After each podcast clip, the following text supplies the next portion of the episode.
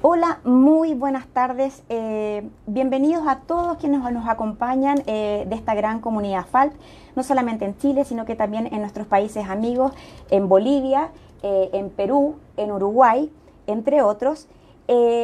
y darles la cordial bienvenida a este nuevo Facebook Live que estará dedicado al cáncer de pulmón, patología más letal por cáncer en nuestro país y cuya principal causa es el tabaquismo. Según la Agencia Internacional para la Investigación del Cáncer de la OMS, 3.581 personas perdieron la vida en Chile por esta enfermedad. Para hablar de este tema, eh, damos la más cordial bienvenida al doctor Jorge Saliero, jefe de cirugía de tórax del Instituto Oncológico FALP. Bienvenido, doctor, y muchísimas gracias por acompañarnos hoy día. Muchas gracias por la invitación y estoy dispuesto a responder todas sus inquietudes y preguntas. Doctor, para eh, entender un poco eh, antes de la importancia eh, y diagnóstico y en el fondo sobre día este cáncer, me gustaría partir preguntándole y pidiéndole que nos explicara cuál es la importancia de los pulmones para cada ser humano.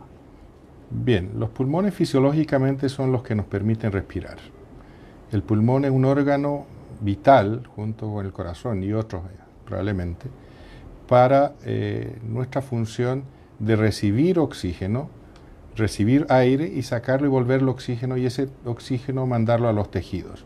Esa es la forma como nos nutrimos en base a este ejercicio que hacen los pulmones en la parte de inspiración y expiración. Ahora, hoy vemos que eh, antiguamente el cáncer de pulmón no estaba eh, ubicado en los primeros lugares, pero hoy eh, el cáncer de pulmón está en el primer lugar, como en el top one, lamentablemente, de los cánceres en Chile. ¿Qué es el cáncer de pulmón en sí y cuántos tipos existen? Eh, con respecto a la ubicación, es cierto que hoy en día ocupa el primer lugar en mortalidad, pero en Chile básicamente en los varones el que ocupa el primer lugar en mortalidad es el cáncer de estómago y en las mujeres estamos alrededor del cuarto, en la cuarta ubicación. Está primero el cáncer de ovario, después está el cáncer de estómago, el cáncer de vesícula y después estamos nosotros eh, con el cáncer de pulmón. Ahora, si sumamos hombres y mujeres, claramente vamos a ocupar el primer lugar. El cáncer de pulmón es una enfermedad que se localiza, como su nombre dice, en el tejido pulmonar. Eso quiere decir los pulmones están compuestos por masa de células, que son los pulmones, que son células especializadas llamadas alveolos, y por un sistema que lleva el aire y lo vuelve oxígeno, que se llaman los bronquios y bronquiolos de primero, segundo y tercer orden. El cáncer pulmonar puede ubicarse en cualquiera de estos eh, segmentos. Y de acuerdo a la Organización Mundial de la Salud, hay dos tipos de cáncer pulmonar. Uno es el cáncer células pequeñas, que ocupa aproximadamente un 15%, y el cáncer de células no pequeñas, que son cinco tipos de cáncer distintos, entre los cuales están el adenocarcinoma, el carcinoma escamoso, El carcinoma de células grandes, una mezcla de ambos que puede ser el adenoescamoso, los sarcomas y otro tipo de cáncer. Por lo tanto, es muy importante saber qué tipo de cáncer pulmonar puede tener una persona para poder hacer un tratamiento adecuado. Si bien el cáncer pulmonar de células pequeñas se ve en poco porcentaje, siendo este de presentación un poco más exuberante y mucho más agresivo inicialmente, también tiene como opción de que tiene muy buena respuesta a la quimioterapia. Por lo tanto, hay que tener mucho cuidado en diferenciar los dos tipos de cáncer pulmonar. Del punto de vista de cáncer, se habla del cáncer pulmonar porque puede alojar, en este caso, el cáncer como primario del mismo pulmón, pero también puede ser asiento o lugar de destino de otros cánceres. Eso se llama metástasis y el pulmón es un órgano blanco para las metástasis, al igual que el cerebro, el hueso o el hígado. Doctora, eh, en un principio hablábamos eh, de más del 75, más del 80% eh, de, de, la causa de un cáncer de pulmón es el tabaquismo, en el fondo fumar. ¿Existen otros factores de riesgo? Sí, usted bien lo ha mencionado y las personas que padecen cáncer pulmonar en un 85 90% está relacionado con el hábito tabáquico. Y el hábito tabáquico no necesariamente implica que el paciente fume, porque puede ser un fumador pasivo también, o vivir o convivir al lado de gente que fuma en forma importante. Pero las personas que no tienen hábito tabaco y se enferman de cáncer pulmonar tienen otra relación. Y eso está en, eh, por ejemplo, hay el factor hereditario o el factor genético, pacientes que vienen de familias, padres, madres, abuelos, hermanas con cáncer pulmonar, tienen facilidad para hacer cáncer pulmonar. O sustancias tóxicas como el arsénico, como el radón, que es un gas inerte que está en todas partes, que puede contribuir, o el asbesto, a hacer cáncer pulmonar y en el caso del asbesto no solamente hacia el pulmón, sino a la membrana que recubre el, pulmón, que es el mesotelioma, la pleura en realidad que da el mesotelioma. Ahora, eh, hace unos minutos atrás hablábamos que si sumábamos hombres y mujeres, el cáncer de pulmón era la primera causa de muerte en Chile, eh, pero no necesariamente solamente en hombres o en mujeres. En, en términos de eh, predisposición, ¿el cáncer de pulmón se da más en los hombres, se da más en las mujeres? Porque tengo entendido que según una encuesta, a partir de la, de la aprobación y de, la puesta en marcha de la ley de tabaco, se ha visto que si bien la disminución del consumo de tabaco ha sido baja respecto de lo que se habría esperado, eh, el cáncer de pulmón ha aumentado un poco en las mujeres. ¿Es así? Sí, eso es evidente, pero no porque hay una predilección de uno o de otro lado. Hace años atrás los que más fumaban eran varones. Por lo tanto, las estadísticas en relación a los que tenían genéricamente más cáncer pulmonar siempre estaba al lado de los varones, porque eran los que fumaban más. Pero con el transcurso de los años, las mujeres empezaron a fumar más.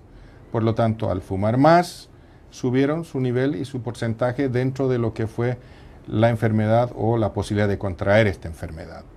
Eh, en ambos, claramente el hábito tabáquico es el factor común. Cuando hablamos de tabaquismo, solamente nos referimos, por ejemplo, a los cigarrillos.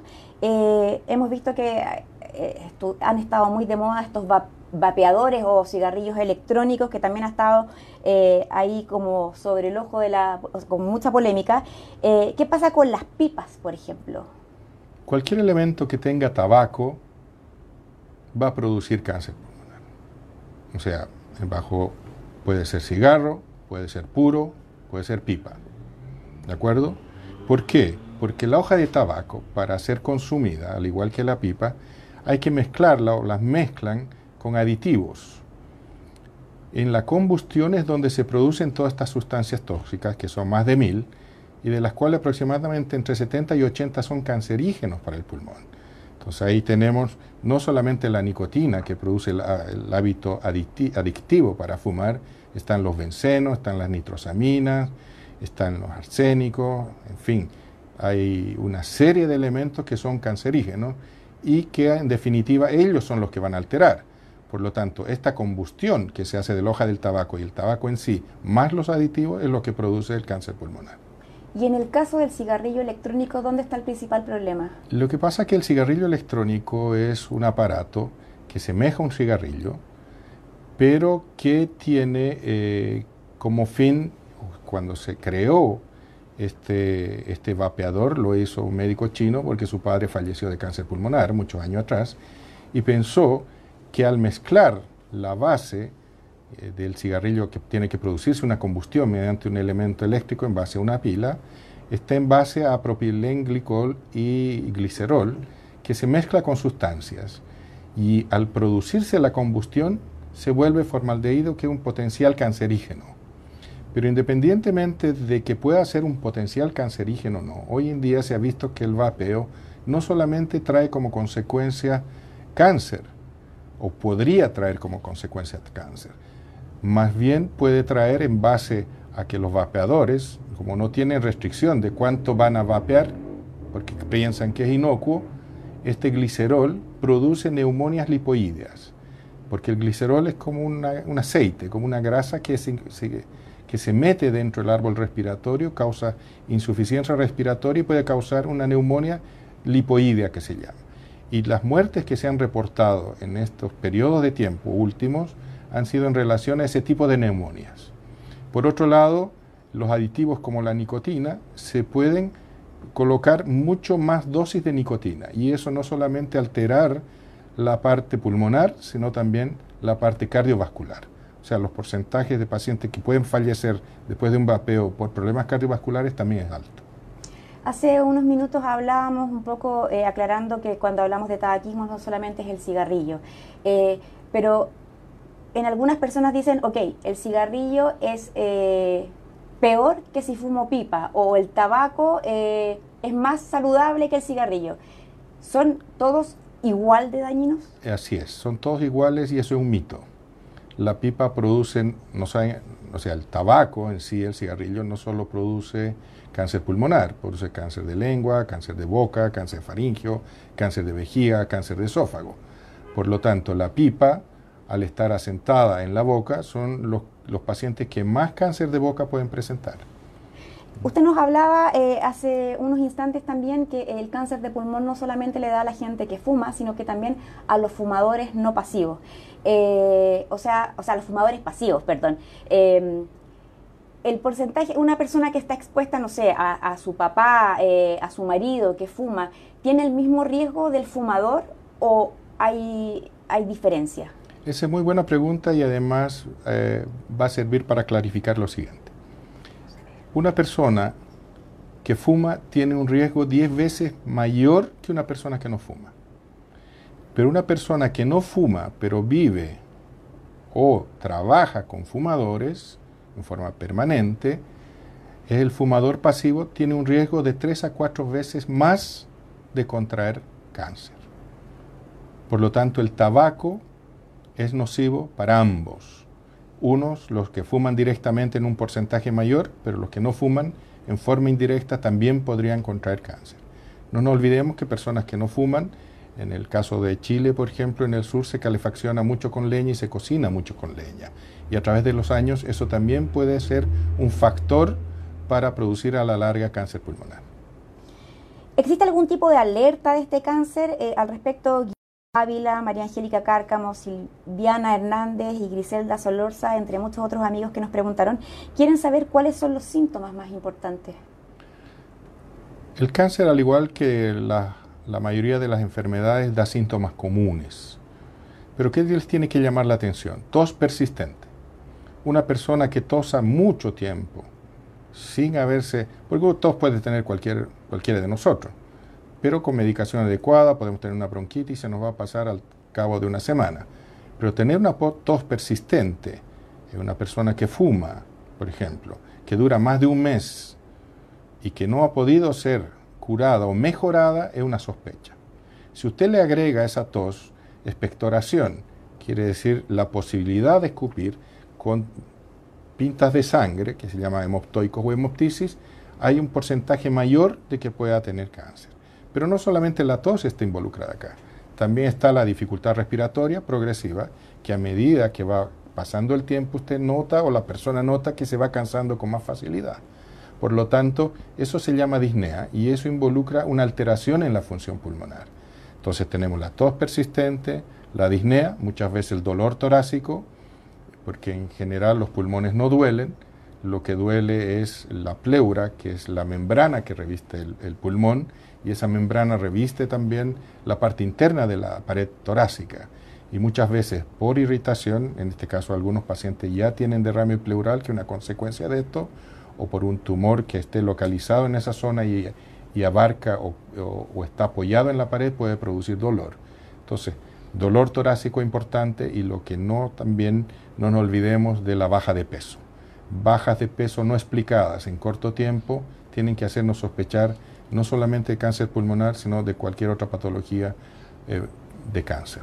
Cuando nos referimos a baja de peso considerable en poco tiempo, estamos hablando, por ejemplo, una baja de más de 5 kilos en un mes o en menos. Así es. Baja, muchas personas bajan 5 a 10 kilos en un mes o en un mes y medio sin causa aparente.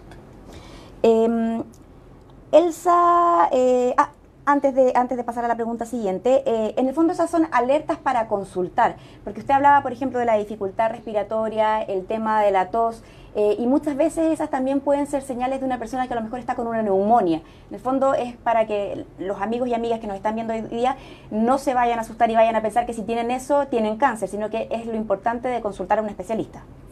Así es. Pero ¿qué es lo que hace uno habitualmente cuando uno tiene tos o está resfriado y tiene una bronquitis, una laringobronquitis, una neumonía? hay que guiarse por los signos clínicos, ¿de acuerdo? Normalmente las neumonias van acompañadas de fiebre, compromiso del estado general y uno puede tener una radiografía o recibir medicamento en base a antitusivos, a broncodilatadores o a antibióticos y con eso el cuadro clínico infeccioso debería pasar. Lo que tiene que tomar en cuenta la, gente o los pacientes es que estos cuadros que no ceden en meses, uno o dos meses, con las mismas imágenes y sin mejoría del cuadro, eso probablemente ya no sea una neumonía. Y eso podría ser un cáncer. Muchas de las consultas que nosotros tenemos en la fundación vienen ya como neumonias tratadas en forma persistente, pero que no han mejorado en el tiempo. Y una vez que nosotros profundizamos en su investigación, determinamos que dentro de esa neumonía en realidad lo que existe es un, tumor, porque los tumores pueden causar lesiones obstructivas de la vía aérea y ellas semejar muchas veces eh, imágenes de condensación muy parecidas a la neumonía. Doctor, e, esas señales que usted nos habla son señales físicas. Ahora, en términos eh, de exámenes, ¿cómo se puede eh, compatibilizar o complementar ese diagnóstico? ¿Qué tipos de exámenes existen? El examen más común y el que está al alcance de todas las manos es la radiografía. Una radiografía de tórax, frontal y lateral es eh, el inicio, digamos, puede partir con ese estudio. Pero también hoy en día tenemos muchos otros exámenes mucho más actualizados. Y hoy en día parte del estudio dentro de la prevención, dentro de los grupos que uno maneja para investigar en base no solamente ya a masas tumorales establecidas, que son cánceres en etapa avanzada, sino tratar en la prevención de descubrir mucho más antes, utilizamos lo que se llama la tomografía axial computarizada de pulmón. Y básicamente para este estudio se necesita una tomografía de bajas dosis, que se llama, o eh, en español, una tomografía sin contraste. Ahora, por ejemplo, tenemos otros tipos de cáncer como el cáncer de mama, eh, que uno apunta mucho a la prevención y, habla de la mamografía a partir de los 40 años. En el caso del cáncer de pulmón, ¿se puede prevenir? ¿Habría, se recomienda, por ejemplo, a determinada hacer un examen solamente como de consulta? Sí, en primero, personas fumadoras mayores de 45 años deberían, antiguamente eran mayores de 60 pero hemos visto que cada vez más personas jóvenes van teniendo cánceres pulmonares. Entonces hemos ido bajando la edad. Personas que fuman entre 45 y 50 años eh, pueden hacerse un control preventivo, inicialmente con una radiografía o con un escáner de dosis baja que se llama un TAC sin contraste. Eh, Caroline Zapata eh, nos pregunta le pregunta a usted si recomendaría que en los consultorios se haga un examen para esta patología, incluyéndolo en el examen de medicina preventiva del adulto, más conocido como el EMPA, para detectarlo a tiempo y no cuando ya está muy avanzado. En este momento no hay ningún examen parecido al que sugiere nuestra eh, consultante. Eh, básicamente, cuando uno descubre un cáncer pulmonar en etapa inicial, lo descubre por otra causa. Muchas veces los pacientes vienen porque recibieron un golpe accidental en la casa, se cayeron en la casa bajo sospecha de fractura y sorpresa se encuentran con una imagen nodular que puede variar en tamaño de 1 o 2 centímetros en algún lugar del pulmón, que es el inicio de la sospecha del cáncer. O sea, un nódulo pulmonar en esa persona se tiene que estudiar. O por lo mismo que hablábamos un minuto atrás, unos minutos atrás, de esos resfríos pegados que no se sueltan y que pueden permanecer en el tiempo, tomarse una radiografía y descubrir patología o irse directamente a tomar un escáner para descartar la posibilidad de tener una, un inicio de un cáncer también. El cáncer de pulmón, eh, en términos estadísticos, se presenta más eh, a partir de... ¿Dónde es más fuerte en el fondo? Porque recién usted nos comentaba que también se está presentando en, personas más jóvenes, pero en general, ¿dónde está la media, dónde está lo más fuerte? Lo más fuerte entre los 60 y los 70 años. Ese es el, grupo etario donde se presenta con más, más fuerza. Pacientes fumadores entre 60 y 70 años son el mayor número de, casos, digamos, que existe. Eso no excluye que pacientes sobre eso o menores de eso puedan tener problemas de esta patología. Pero también es cierto que la gente fuma, joven sigue fumando y fuma mucho. Por lo tanto, a partir de los 45 años creo que es una buena edad para hacerte estos exámenes de tipo preventivo. El que los jóvenes, por ejemplo, hoy día estén fumando mucho antes de lo que hacía, lo que pasaba hace años atrás, a lo mejor nuestros padres, nuestros abuelos, ¿eso eh, incide directamente que a lo mejor el cáncer se esté presentando en población más joven? Sí, por un lado, pero por otro lado también es el diferente tipo de tumor que hay hoy en día. Antiguamente el hábito tabáquico estaba relacionado, incluso hoy que se llama cáncer escamoso, que era el que era más frecuente. Pero hoy en día el cáncer adenocarcinoma ha, ha superado el número al escamoso y ese cáncer se presenta en personas más jóvenes. Ahora, ojo que los jóvenes que fuman, toda la gente joven que fuma, el hecho que ser joven lo ve muy lejano el momento en que pueda tener una enfermedad de este tipo. Pero también tiene que ser acumulativa en el tiempo. ¿De acuerdo? No, no implica fumar un montón, eh, un par de meses y pensar que uno tiene cáncer. No, esto se tiene que ir acumulando en muchos años.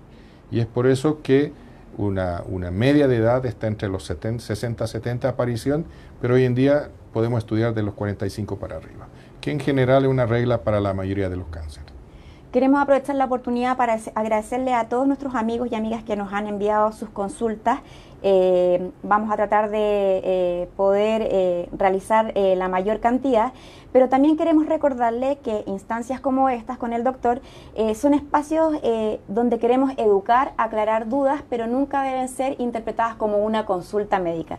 Y ante cualquier problema, ante cualquier duda como más puntual, siempre recomendamos que visiten a un especialista para poder ver el tema en mayor profundidad. Eh, doctor, en cánceres como el de mama se habla eh, de quistes y nódulos. Eh, ¿Qué pasa con el cáncer de pulmón? ¿Los pulmones también pueden tener nódulos? ¿Esos nódulos significa que hay algo malo? ¿Pueden ser benignos? Sí, el nódulo es un diagnóstico radiográfico. Un nódulo, por definición, digamos, es menor a 3 centímetros. Por lo tanto, al ser menor a 3 centímetros en un en un pulmón, ya sea derecho o izquierdo, no va a dar sintomatología. Este nódulo no va a dar ni tos, no va a dar cansancio o disnea y tampoco le va a dar dolor. Pero llegamos a ese nódulo habitualmente por un estudio o una sospecha por otra causa. Y una vez que nosotros logramos determinar ese nódulo y seguirlo, porque el 60% de los nódulos pueden ser benignos, pero hay un 40% que son malignos. Es prácticamente como tirar una moneda al aire el siguiente examen de regla tiene que ser la tomografía axial computarizada de pulmón, que nos va a ayudar a definir mejor ese nódulo. Entonces ese nódulo va a tener características especiales. Va a ser un nódulo espiculado, que quiere decir que va a tener una especie de puntas, que puede tener compromiso alrededor del pulmón, que junto con el escáner no solamente brinda en dos proyecciones, sino brinda en, en general toda la estructura del pulmón y los órganos que están vecinos, el corazón, el mediastino, que son donde muchas veces se localizan los filtros que nos defienden de cualquier tipo de enfermedad o de este tipo de enfermedad. Eso se llaman los ganglios que están en el mediastino. Y muchas veces cuando estos tumores, por más pequeños que sean, mandan estas células, el, el, organismo se defiende y ensancha y crece estos ganglios de mediastino. Entonces, este examen nos sirve de mucha ayuda. Después de que nosotros tenemos eso, tendremos la obligación de estudiarlo con un PET-CT que es para ver el tipo de actividad que tenemos.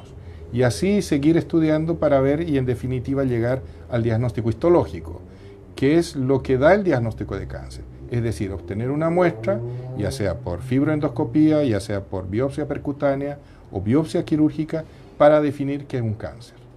Por lo tanto, hay una etapa de estudio importante y muchos exámenes para poder definir si esto es un cáncer o no. ¿Para qué hacemos todo esto? para poder etapificar un cáncer, porque el tratamiento hoy en día se hace una buena etapificación. Cuando tenemos el cáncer en etapa 1, que es inicial, y etapa 4, que es el avanzado, tenemos muchas y diferentes formas de tratamiento. Entonces nosotros, nuestra obligación es intentar llegar a la mejor etapificación para ofrecerle a ese paciente la mejor alternativa de tratamiento. Y hoy en día el tratamiento del cáncer se ha visto que es multimodal. O sea, no necesariamente es quirúrgico, no necesariamente quimioterapia ni radioterapia, sino es una mezcla de los tres. Una modalidad que incluye un, un estudio adecuado para poder obtener el mayor beneficio de estas tres terapias. Y hoy en día la quimioterapia no solamente es la habitual o tradicional, sino está la inmunoterapia, que es lo último en tratamiento del cáncer, y los inhibidores del TKI, que se llama que son los anticuerpos monoclonales. O sea, cada vez van apareciendo más armamento para tratar estas enfermedades. Respecto a la tipificación eh, o tapificación. Etapificación. Etapificación. Eh, Rosita Vallejo nos pregunta cuánto tiempo se demora en desarrollar el cáncer o avanzar una etapa, un cáncer de una etapa a otra. Por ejemplo, de pasar del 1 a la 3 o del 3 a la 4.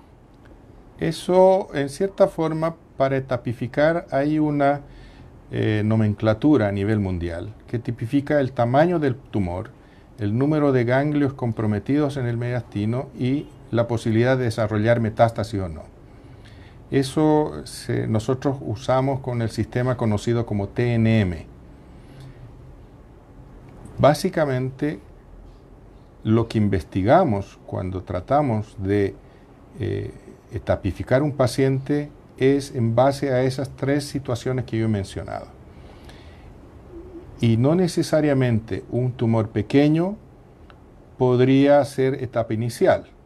Este tumor pequeño podría debutar como un cáncer células no pequeñas, tener menos de 3 centímetros, que podría corresponder a una etapa 1, o un tumor 1, pero que esté desgregado, diseminado por el resto del cuerpo. Por eso es la importancia no solamente de tomar un examen en relación al, al pulmón, sino al resto del cuerpo. Y habíamos mencionado al principio que dentro de la clasificación de la Organización Mundial de la Salud, un carcinoma, células pequeñas, tiene muy buena respuesta a la quimioterapia. O sea, siendo un cáncer que ya está diseminado o por fuera del parénquima pulmonar, tiene buenas respuestas a la quimioterapia y no necesariamente ser quirúrgico, excepto para el momento de hacer una biopsia, si es que fuera necesario, que no fuera a ser alcanzada por otros métodos. Eh, volviendo al tema de los eh, nódulos, hablábamos de una proporción 60-40, 60 benigno, 40 maligno. ¿Un nódulo benigno se puede mantener benigno toda la vida o puede cambiar de benigno a maligno?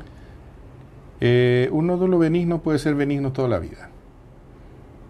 Lo que hay que considerar frente al estudio de un nódulo son varios otros aspectos, aparte de la forma del nódulo, que habíamos mencionado que puede ser especulado, redondeado, triangular, en fin, la edad de aparición, el hábito o no de fumar, los antecedentes familiares de ese paciente o esa persona. Entonces, obviamente, si tenemos un nódulo pulmonar en una persona de 30 años que se tomó un escáner por cualquier eventualidad no relacionada a la parte pulmonar y le encuentra un nódulo, en una persona que no fuma, habrá que definir qué tipo de nódulo puede hacer.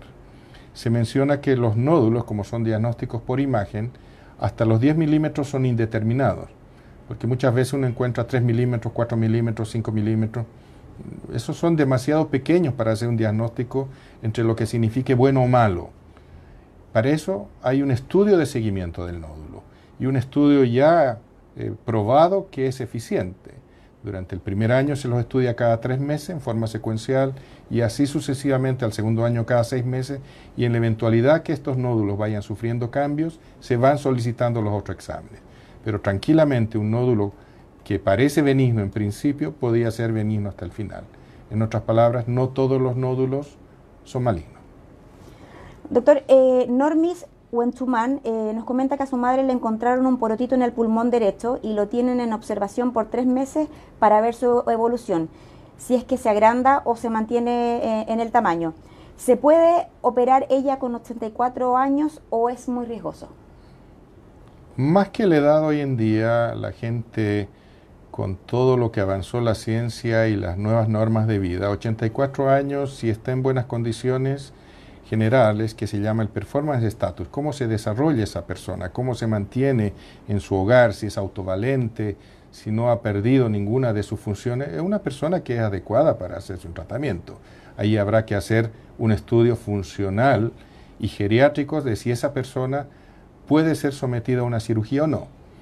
Pero hoy en día no necesariamente puede ser sometida a una cirugía. Ante la sospecha que tenga un cáncer y esa persona no pueda por cualquier motivo fisiológico funcional operarse, tranquilamente se puede hacer lo que se llama hoy día SBRT, que es radiocirugía, lo que la gente comúnmente conoce como el doctor robot, que son ondas de radio que son focalizadas y localizadas para vaporizar o quemar o destruir el tumor.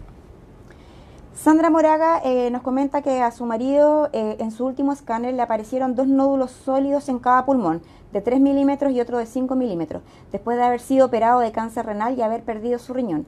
Eh, nos comenta que en el fondo en la Junta Médica al final definieron que solo se haría seguimiento con escáner y ella pregunta que si esto no es peligroso eh, si podría ser eh, derivado del cáncer anterior, el cual biopsia del tumor que le quitaron era de 13 centímetros y era maligno. ¿Hay alguna relación en este caso, entiendo, eh, en el cáncer renal con cáncer de pulmón? sí, porque lo que hay que descartar es una probable o posible metástasis del cáncer renal. Pero el examen probablemente, ahí había que averiguar si ella tenía exámenes previos o escáner previos que no demostraban nódulos anteriormente pulmonares, porque podrían haber sido catalogados como benignos. Estamos hablando de una persona que se operó de un cáncer renal y en su seguimiento se están viendo estos nódulos pequeños, son de 3 y 5 milímetros. Por lo tanto, la conducta adecuada es observación, porque no sabemos hacia dónde van a ir estos nódulos. Y básicamente los nódulos tienen cuatro caminos en el organismo. O crecen, o desaparecen, se mantienen o aparecen más. En el caso de que estos crezcan, obviamente habrá que hacer un estudio mayor. Si los nódulos crecen de 7 a 8 milímetros, habrá que hacer un PET, que es un estudio que ve la actividad tumoral. Si está creciendo, quiere decir que puede haber un cierto grado de actividad. Y esa actividad la tenemos que medir. Si con el PET, que es un examen especial para medir actividad, vemos que este nódulo capta, entonces tenemos la obligación de ir a biopsiar eso para comprobar que sea una metástasis del pulmón. Muchos pacientes pueden hacer diferentes tipos de tumores. Genéticamente ellos están predispuestos no solamente a hacer cáncer de pulmón o cáncer renal, sino pueden hacer dos o tres cánceres. Y ese nódulo pulmonar u otro nódulo pulmonar que pueda aparecer no necesariamente va a ser metastásico del cáncer renal, puede ser el inicio de un cáncer pulmonar. Por eso tiene que continuar en seguimiento y tiene que continuar en estudio. Hay que decirle a la persona que envió la pregunta que el tratamiento o el seguimiento que se está haciendo con ella es el adecuado en este momento. Eh, agradecemos nuevamente a todos los amigos y amigas que nos han enviado sus preguntas. También aprovechar de saludar a nuestros eh, amigos de Perú, Bolivia, Ecuador y Uruguay que también forman parte de esta comunidad. Eh, al principio hablábamos un poco de los síntomas de, esta, de, fijarse en esta tos persistente que no se mantuviera, si había tratamiento, la falta de aire. Y María Cristina González nos pregunta, nos comenta, perdón, que lleva tres semanas con bronquitis. Tuvo tratamiento antibiótico, jarabe y tabletas, pero no mejora bien. Ha fumado más de 40 años y tiene 65 eh, en la actualidad. ¿Algún consejo especial para ella? Eh, el tabaco no necesariamente le va a producir cáncer pulmonar. El tabaco daña el pulmón y produce otro tipo de enfermedades, que hoy en día las conocemos como enfermedades pulmonares obstructivas crónicas. Dentro de esas enfermedades está el enfisema pulmonar, está la bronquitis crónica y está el asma bronquial. Y las tres pueden intercambiar signos y sintomatología común es probable que la persona que hizo la pregunta pueda tener un enfisema previo o una bronquitis crónica por el tabaco, porque ya lleva muchos años fumando y no necesariamente deberse a alguna sospecha de cáncer. Pero también es necesario que ella se controle en forma regular. ¿Por qué? Porque ella tiene un pulmón dañado por el tabaco y en ese pulmón dañado la aparición de estas células eh, malignas, digamos, de cáncer, pueden tener un terreno mucho más propicio para desarrollarse. Si bien esa bronquitis que no la deja o no se mejoró, puede estar en relación a un enfisema probable pulmonar o a una bronquitis crónica o al asma tal vez, y puede estar mediado incluso estacionalmente. De primavera hasta la fecha todo el mundo está con alergia hoy en día en Chile, especialmente en Santiago. Entonces muchas veces modificando con un tratamiento adecuado por un bronco pulmonar se puede lograr inhibir ese tipo de cosas pero ella tiene la obligación de controlarse periódicamente para descartar o no tener la posibilidad de desarrollar algo más como el cáncer pulmonar. O sea, el hecho de tener enfisema, bronquitis crónica, asma, no excluye que a la larga pueda hacer esta enfermedad. Doctor Natalia Quilamán eh, nos pregunta qué significa tener pequeños nódulos calcificados de origen granulomatoso. ¿Tendría que preocuparse? Al ser granulomatoso quiere decir que son cicatrices. Habíamos dicho que los nódulos benignos son un 60%. Los nódulos granulomatosos caen dentro de esa clasificación. Esas son secuelas o residuos de enfermedades que tuvo previamente, probablemente en la niñez o en la infancia, y quedaron como cicatrices en su pulmón. Esos son los gránulos los nódulos granulomatosos, generalmente de origen tuberculoso, que quedan solamente como ganglio o adeno, nódulos granulomatosos para el resto de la vida. Esos no se vuelven cáncer, ya son cicatrices previas. Em, al principio hablábamos según el tipo eh, de cáncer, la tipificación que, había dado la, OMS, eh, que en uno funcionaba muy bien la quimioterapia y que en el otro teníamos un tratamiento más eh, multidisciplinario. Multimodal. Exactamente, multimodal. ¿Cuáles son las alternativas hoy día en materia de tratamiento de cáncer de pulmón? Bueno, la buena etapificación nos permite decir que desde la etapa 1 hasta la etapa 3A, la elección es el tratamiento quirúrgico. La etapa 3B para adelante hay que combinar quimioterapia y radioterapia. Y dentro de las 3A hay una modalidad que puede, se puede usar eh, quimioterapia o radioterapia neoadyuvante para producir lo que en inglés se llama downstaging, que es bajar una etapa para poder someterse después a una cirugía. ¿A qué nos referimos cuando habla de neoadyuvante? Neoadyuvante quiere decir que está puesto antes del tratamiento fundamental. Y adyuvante es después del tratamiento. En forma sencilla, si yo tengo un paciente que requiera cirugía, lo voy a operar, ese va a ser su tratamiento. Puede ser en etapa 1, 2 o 3A, digamos, sin compromiso ganglionar. Compromiso ganglionar implica que las células han salido del pulmón para irse a localizar en otro lugar que está vecino al pulmón. Cuando hablamos de metástasis. Cuando hablamos, claro, de metástasis inicial estamos hablando de los ganglios en el mediastino, que habíamos dicho que son los filtros.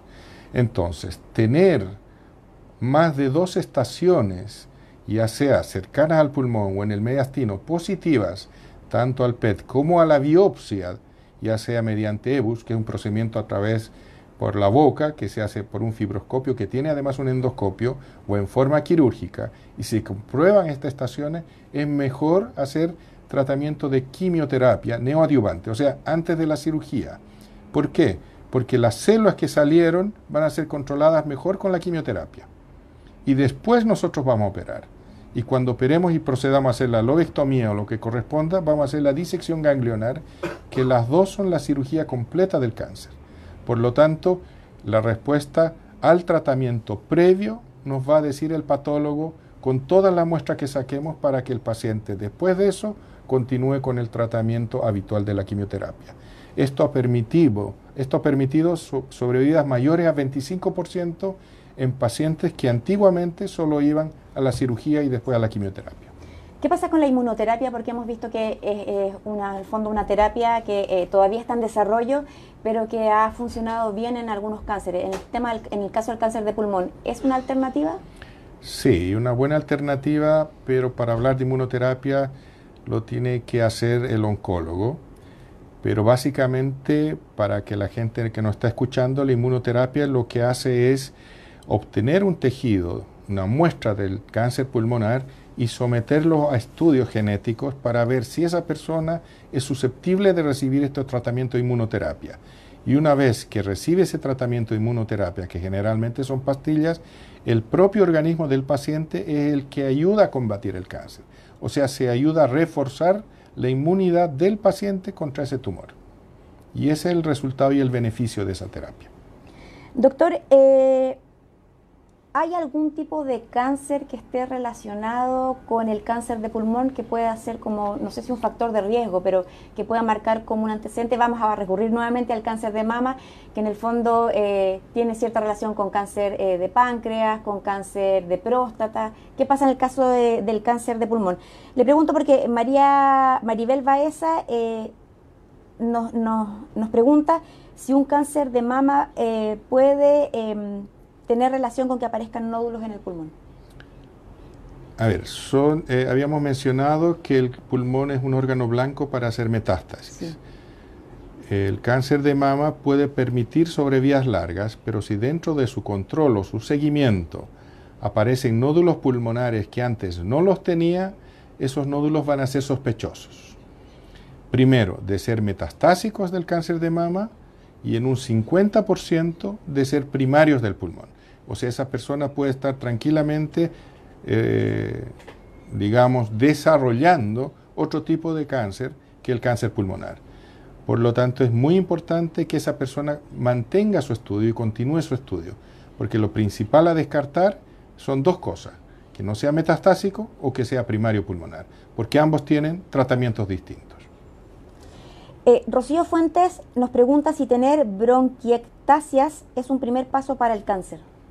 Eh, no, la bronquiectasia es un fenómeno infeccioso inflamatorio que eh, generalmente es como consecuencia de enfermedades sufridas en la niñez o en la infancia, tipo coqueluche, tosquintosa, adenovirus, en fin, que a la larga, con el transcurso de los años, estas enfermedades lo que hacen es dilatar el bronquio todos podemos conocer o saber qué son las varices, digamos, porque son visibles y lo que vemos son una tortuosidad de las venas normales de las extremidades. Lo mismo sucede con los bronquios. Estos bronquios se alteran y cambian de forma. Se ensanchan, se vuelven más gruesos, pero al volverse más gruesos y ensancharse, estos, estos eh, bronquios, que son las bronquiectasias, que viene de dos palabras, de bronquio y ectasis, que quiere decir que acumula el moco normal del pulmón, hace que esto sea más susceptible a infecciones. Por lo tanto, estos pacientes tienen infecciones a repetición, neumonias a repetición, eh, bronquitis a repetición, más de dos, tres neumonias por año, y una vez que se diagnostica estas bronquiectasias y está la posibilidad de resecarlas, yo creo que la mejor solución es operarla para no seguirla sometiendo a tanto proceso inflamatorio infeccioso. Por otro lado, estas bronquiectasias también son asientos de hongos, que colonizan esta zona por las diferentes infecciones y por la deficiencia en la inmunidad que presentan estos pacientes muchas veces con la repetición de las infecciones eh, durante el año. Eso se llama aspergillus, que es un hongo que coloniza esto y que a la larga puede dar hemoptisis, que un sangramiento abrupto de la zona que puede llegar, llevar incluso eh, grave peligro para el paciente. Porque los sangramientos en pulmón que vienen de bronquiectasias o cualquier sangramiento que esté catalogado como hemoptisis, no es necesario que el paciente, a diferencia de la hemorragia digestiva eh, alta, pueda perder sangre en forma importante, sino que al toser puede inundar el pulmón y asfixiarse. Eh, Isabel González nos pregunta si los ventiladores y aire acondicionado pueden causar cáncer de pulmón. Cada vez que está frente al ventilador le da bronquitis y por otro lado en épocas donde hace mucho calor es cada vez más recurrente que todo el mundo eh, utilice aire acondicionado. Eh, eso tiene que ver más que todo con el intercambio frío-calor, digamos, que hay. Y cualquiera de nosotros va a hacer bronquitis o fenómenos alérgicos.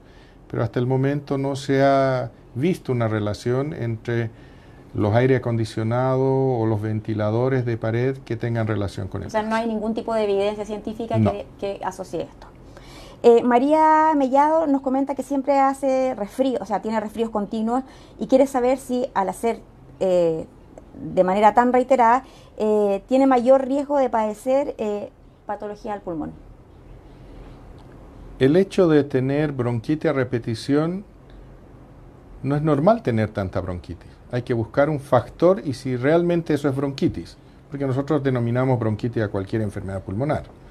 A lo mejor la persona tiene un asma alérgico o un asma bronquial o tiene un enfisema. Entonces lo fundamental es llegar a un buen diagnóstico. Llegando al buen diagnóstico se puede establecer un buen tratamiento. Y un buen tratamiento puede indicar incluso fenómenos alérgicos vecinos. Uno puede tener animales en la casa, como gallinas, pájaros, el polvillo que sueltan las plumas, o gatos, perros, pueden ser tranquilamente causantes de alergias y producir a la larga enfermedades pulmonares difusas, que muchas veces son interpretadas como bronquitis, porque es tos que no se pasa y en realidad lo que tiene una enfermedad eh, pulmonar difusa de etiología determinar. Muchas veces también las enfermedades como la fibrosis pulmonar, que un alto porcentaje no tiene una causa precisa, pueden empezar a manifestarse de esa forma. Por lo tanto, el mejor consejo que le doy es hacerse una buena evaluación, un buen seguimiento con un broncopulmonar hasta determinar si evidentemente es bronquitis o es otra cosa.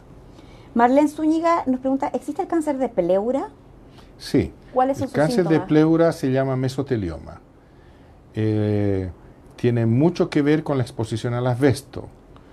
Y este a la exposición al asbesto incluso puede ser de 20 años atrás, 10 o 20 años atrás. Solamente como para orientar un poco a, todas las personas que nos están eh, siguiendo en esta transmisión, eh, ¿dónde encontramos asbesto?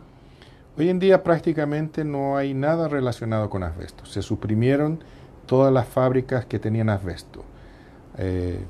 30, 40 años atrás se descubrió esta enfermedad y acá teníamos eh, fábricas que utilizaban el asbesto en las tejas de los techos de, los, eh, de las construcciones. Eh, es un buen aislante para los refrigeradores o las grandes cámaras refrigerantes. La ropa que utilizaban los bomberos, los cascos que utilizaban para los motociclistas o los que hacían, en fin, los frenos de los autos utilizaban mucho asbesto. Y muchas de estas personas desarrollaron este tipo de enfermedad que un cáncer de la pleura. Y ese cáncer es mucho más agresivo que el del pulmón. Y el primer síntoma de eso muchas veces es el derrame pleural. Y ya cuando tiene un derrame pleural, hay que buscar el antecedente de derrame de exposición al asbesto, porque tranquilamente podía haber vivido en una casa o en un lugar donde las paredes del aislamiento podían haber sido asbesto. Y ser de niño y después haberse mudado a otro lugar y 20 o 30 años después aparecer con un mesotelioma. ¿Es un cáncer poco recurrente? Es un, cáncer poco frecuente, es un cáncer agresivo, pero que hay que descubrirlo a, tiempo porque igual tiene alternativas de tratamiento. ¿Cómo es la sobrevida del cáncer de pulmón? El cáncer de pulmón es mucho más agresivo que otro tipo de cánceres. La agresividad del cáncer de pulmón es similar al cáncer de esófago y al de páncreas. Eh, eso está alrededor del 15% en 5 años en todas las etapas. Y es por eso que la importancia, al ser tan agresivo de este cáncer, es tratar de evitar lo antes posible. Y dentro de la prevención está el hecho de no fumar. Es el único tumor hoy en día que usted podría, o uno de los pocos tumores que depende de usted para no contraerlo a futuro. Con una simple palabra, no fumo, o una simple negación a ese evento. Em, doctor, eh, Silvia Ramos le pregunta, eh, ¿por qué todos los años hace gripe y bronconeumonía? Esto hace ya cinco años hasta la fecha. Eh, le pide en el fondo si le puede dar como una orientación de cómo cuidarse porque ha sido conectada a oxígeno por no poder respirar y se ha sentido muy mal. Yo creo que ahí no solamente fue gripe, ahí hay que buscar fenómenos de inmunidad propias de ella, pero habría que descartar cualquiera de las otras enfermedades que hemos ido mencionando durante el transcurso de la entrevista, que son enfermedades pulmonares difusas o lo que comúnmente el otro grupo de enfermedades que también son comunes, que son el enfisema pulmonar, el asma bronquial y la bronquitis crónica. Yo creo que el enfoque a ver cuál de esas enfermedades realmente es le va a ayudar a resolver el problema. Doctor, el 2015 eh, Chile implementó la ley de tabaco, que en el fondo eh, buscaba restringir, entre otras cosas, el consumo, venta y publicidad del tabaco. Sin embargo, eh, revisando un poco para ver cómo nos había ido con esta ley de tabaco, descubrimos que al 2018 el consumo de tabaco solo había bajado alrededor de un 7%, que es muy bajo. O sea, no hemos avanzado mucho. Eh, donde más se había notado un cambio era en, el consumo de tabaco dentro de los hogares que había disminuido en un, 85%, que es importante teniendo en cuenta que también un fumador afecta a su hijo, a su mujer, si es que no fuma y genera riesgo. ¿Qué podemos hacer como país? Eh, ¿Qué medidas se podrían tomar o qué, políticas públicas se podrían desarrollar eh, para poder tratar de, generar mejores resultados? O el país ya ha hecho el esfuerzo de sacar la ley. Y esto no solamente sucede en Chile, sucede en todo el mundo. La gente va a seguir fumando. Porque todos los humanos está dentro de nuestra racionalidad de repente o de, de nuestra rebeldía no hacer cosas que a la larga nos pueden dañar o hacerlas. Es común ver en nuestros niños, decirle no metas la mano al fuego porque te vas a quemar. Y el niño va a seguir insistiendo hasta quemarse el dedo. Eso es más o menos una relación que lo que pasa con el tabaco. La ley está, los ejemplos están, en las cajetillas, incluso están las fotos de la gente que fuma, no solamente en relación al cáncer de boca, al cáncer pulmonar, al cáncer de vejiga, eh, a, los efectos cardiovasculares, el efecto en la embarazada, en los fetos del embarazo, en las enfermedades arteriales oclusivas, en fin, hay muchas imágenes, hay mucha información al respecto, pero la gente sigue fumando. O sea, es como que no, no como que no, realmente no dimensionaran el problema, porque de hecho, según eh, eh, un informe sobre control de tabaco en las Américas 2018, sigue, Chile sigue siendo el país con mayor prevalencia de consumo de tabaco. Entonces, muchas personas dicen, ok, yo he sido fumador toda mi vida, no puedo dejar de fumar. ¿Existen a lo mejor terapias, algo que pueda apoyar a esas personas? Sí, hay terapias que están manejadas por gente broncopulmonar y psiquiatras que ayudan en este sentido a, a tratar de solucionar el problema y la causa principal yo creo que es ver por qué esa persona fuma. ¿Mm? Hay muchas causas por qué las personas fuman, no solamente existe una sola. Unos fuman para no engordar, otros fuman porque están ansiosos, otros fuman porque es bonito, otros fuman, qué sé yo, para quedar impregnado al tabaco. El tabaco, tenemos, el tabaco tiene un aditivo que se llama nicotina ¿Ah? Usted dijo muy bien, la moda. Entre los jóvenes el que no fuma no está in.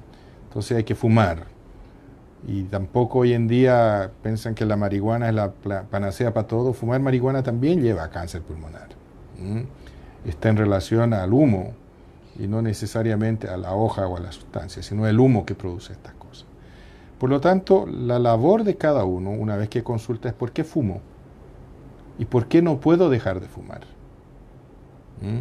Porque la persona que habíamos mencionado, el niño que quería tocar la vela y se quemó, ya sabe que eso lo va a quemar.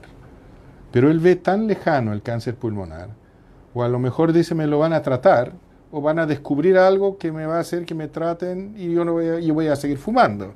Entonces, no sé, es una cuestión personal, ya una cuestión personal difícil de solucionar, porque esto de la, del que se descubrió no es de ahora, esto ya lleva más de 30 años en todas partes del mundo tratando de prevenir en base al no hábito tabáquico. Y todas las campañas a nivel mundial son en relación a eso. Pero tampoco hemos progresado mucho en todas partes. Entonces la persona misma la que tiene que hacer la introspección y definir si quiere seguir fumando para arriesgarse a probablemente tener un cáncer pulmonar. No estamos diciendo que lo vaya a hacer, porque esa persona va a venir y me va a refutar y me va a decir, mi tío fuma tres cajetillas por día, tiene 90 años y nunca tuvo cáncer. ¿Sí o no? Esa es la, la respuesta más común. Pero no estamos hablando del tío, estamos hablando de él. Las cosas no se pueden extrapolar, cada persona es distinta. Los cánceres actúan de forma distinta con las diferentes personas. Por lo tanto, no se puede hacer un tratamiento común para todos. Hoy en día el éxito del tratamiento está para cada persona individualizar el tratamiento. Y para dejar de fumar hay que ver por qué esa persona está fumando. Y a lo mejor tienen que intervenir muchos más especialistas. La gente va al psiquiatra solamente para ciertas cosas. A lo mejor decirle, ve la causa por la cual yo fumo y quiero dejar de fumar. Y por otro lado hay personas que dicen, no quiero fumar más y no fuma más. Entonces depende de cada uno. ¿El factor hereditario no es un factor determinante en el cáncer de pulmón? Eh, sí, las personas que tienen eh, eh, mucha carga genética. No se olvide que usted tiene carga genética por un lado, mayormente de su padre o de su madre. Vamos a ejemplificar un tono simple, 50-50. Pero si usted tiene por ambos lados fumadores, esa su carga genética la va predisponiendo a que si usted fuma, que es una causa del 90% del desarrollo de cáncer pulmonar, sea más fácil producirse en usted. Ahora, si usted no fuma y vive con un ambiente de fumadores, también lo va a hacer. Y por último, también podría ser un cáncer de otra causa. Por lo tanto, no hay una receta específica para todo el mundo. ¿Mm? Doctor, como hablábamos hace un poco, eh, el ejemplo del niño que se quemó sabe que si vuelve a tocar le va a doler, se va a hacer una herida y que muchas personas que fuman no dimensionan el daño que se están provocando.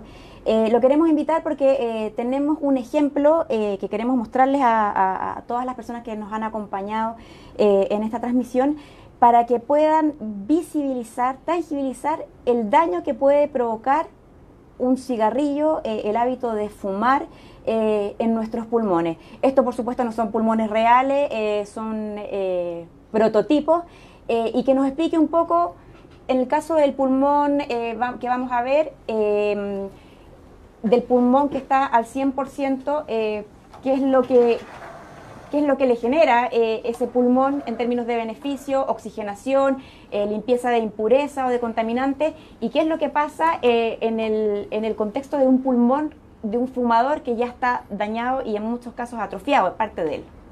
Bueno, en este lado, en el lado izquierdo, es siempre, y todo el mundo sabe que una imagen vale más que mil palabras. Y aquí creo que se va a ejemplificar bien lo que, vamos, lo que hemos ido hablando toda la tarde.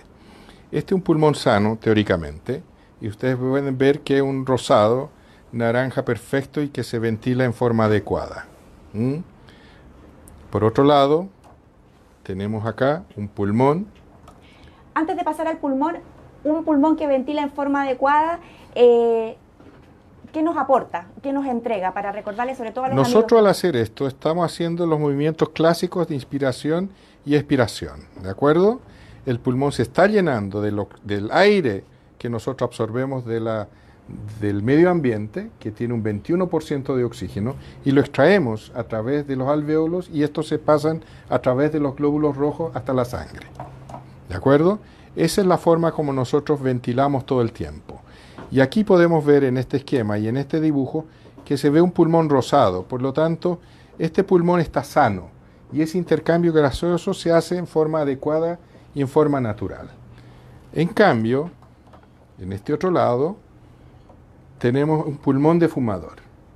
¿Ya? Un pulmón de fumador que si ustedes comparan, un pulmón lleno de antracosis, que quiere decir carbón, porque el tabaco lo que tiene alquitrán y ese alquitrán muestra esto que es carbón, un pulmón de características más rígidas que no puede hacer la reexpansión del pulmón anterior y que muestra defectos o cicatrices, como el caso que vemos acá, que son manifestadas en esta digamos, coloración blanquecina que hay del pulmón.